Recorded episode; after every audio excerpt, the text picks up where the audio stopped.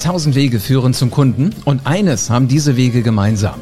Du brauchst die passenden Worte, wenn es drauf ankommt und wenn du Kunden begeistern willst.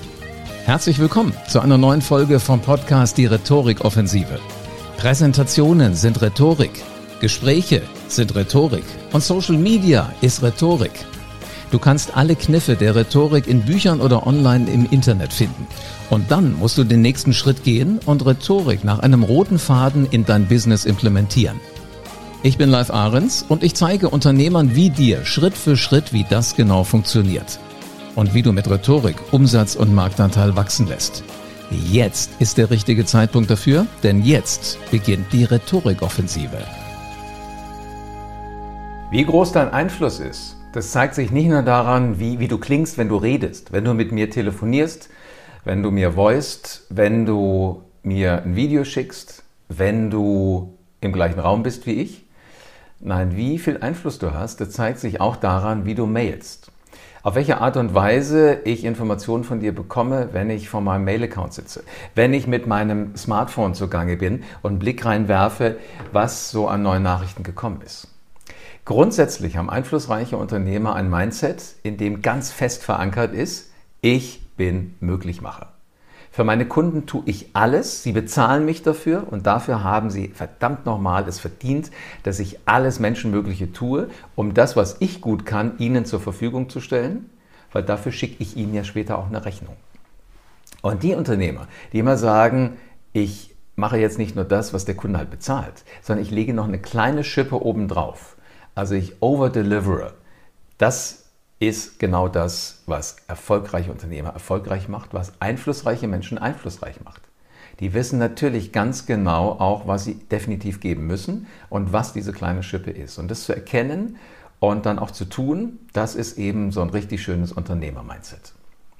Positive Formulierungen sind das, was wir brauchen. Egal, ob ich jetzt rede mit jemandem oder ob ich eine Mail rausgeschickt hätte mit dem Content aus diesem YouTube-Video.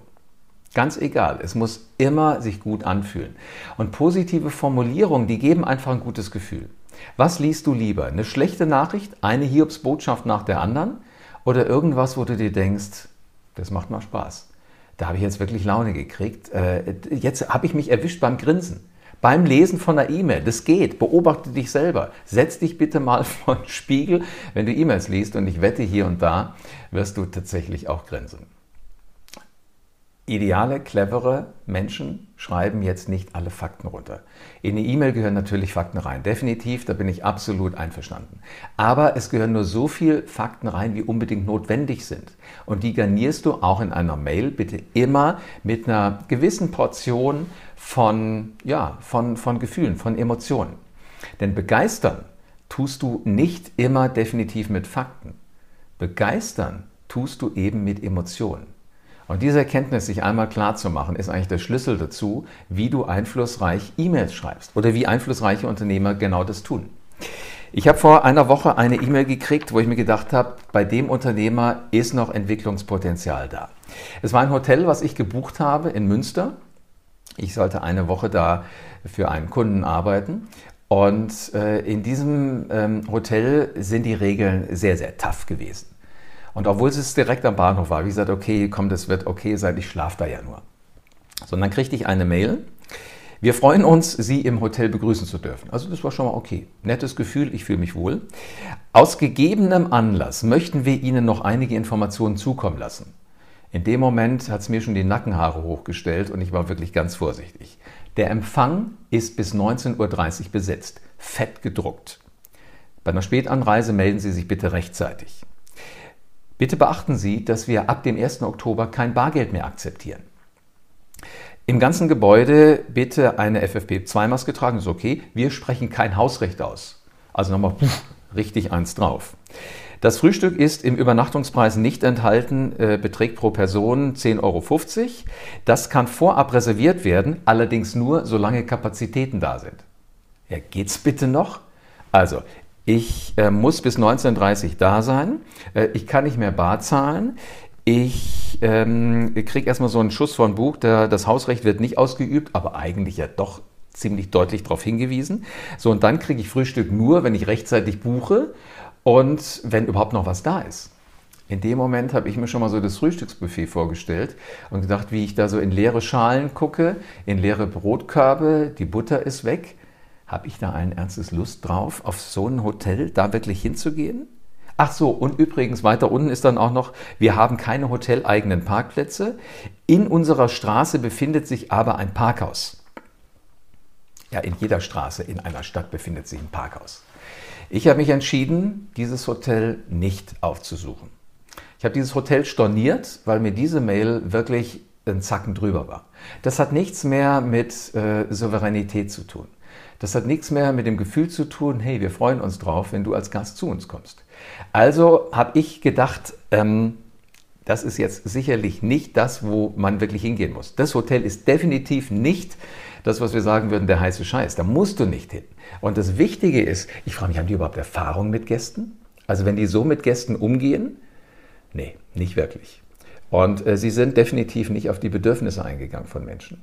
Geschäftsleute, die ich in meinem Hotel beherbergen möchte, was brauchen die mal als Wichtigstes? Eine Möglichkeit, ihr Auto unterzubringen. Ach so, übrigens, und was ich auch noch nicht machen kann, ist, ich kann nirgendwo meinen Koffer abstellen. Also in einen Kofferraum. Ich könnte diesen Koffer irgendwo in der Rezeptionsgegend rumstehen lassen. Entschuldigung, wer macht denn bitte sowas? Also sämtliche negativen Gefühle, die mir ein Stück weit Angst machen. Ich finde keinen Parkplatz, ich kriege nichts zu essen, mein Gepäck wird geklaut. Das alles hat mir diese E-Mail so richtig schön vorgeführt. Und ich habe dann also gesagt, nein, ich möchte gerne bitte ein anderes Hotel haben. Habe dann was anderes genommen. Weil wichtig ist, dass ähm, ich eben verstehe, was will der Leser, was ist für den wichtig. Natürlich möchte ich auch Regeln haben. Von mir aus nach 22 Uhr bitte nicht mehr die Zimmertüren knallen.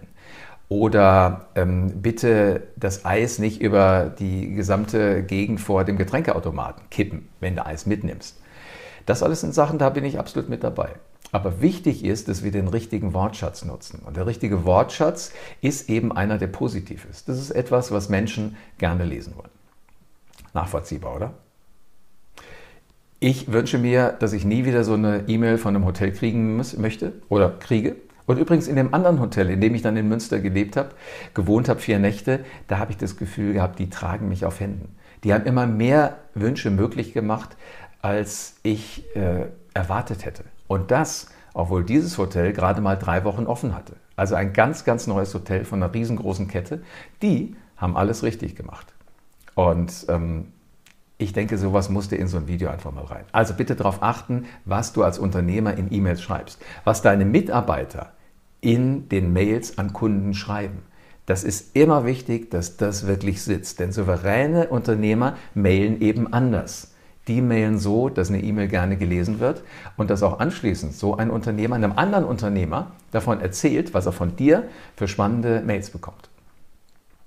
Wenn du diese Ideen für dein Business auch umsetzen willst, wenn du mit deinem Geschäft durch clevere E-Mails, in denen schon so deine Souveränität förmlich zwischen den Zeilen steht, wo ich merke, das muss ein Unternehmer sein, der Einfluss hat. Wenn du damit dein Unternehmen auf das nächste Level bringen willst, dann trag dich ein für ein kostenloses, äh, kostenloses Erstgespräch mit mir.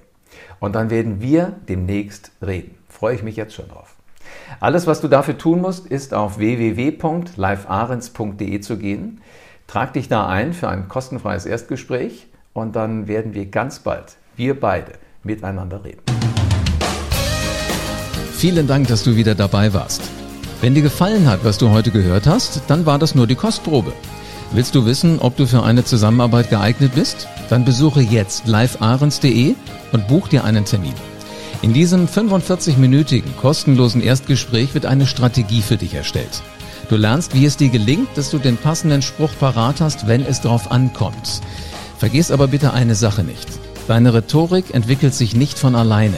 Du brauchst einen Mentor, der dir zeigt, welche Schritte du befolgen sollst und welche nicht. Ich habe Menschen aus Wirtschaft, aus Politik und aus Entertainment dabei geholfen, ihre Rhetorik für das Business fit zu machen. Wenn du wissen willst, ob du dafür geeignet bist, dann sichere dir jetzt deinen Termin auf livearens.de.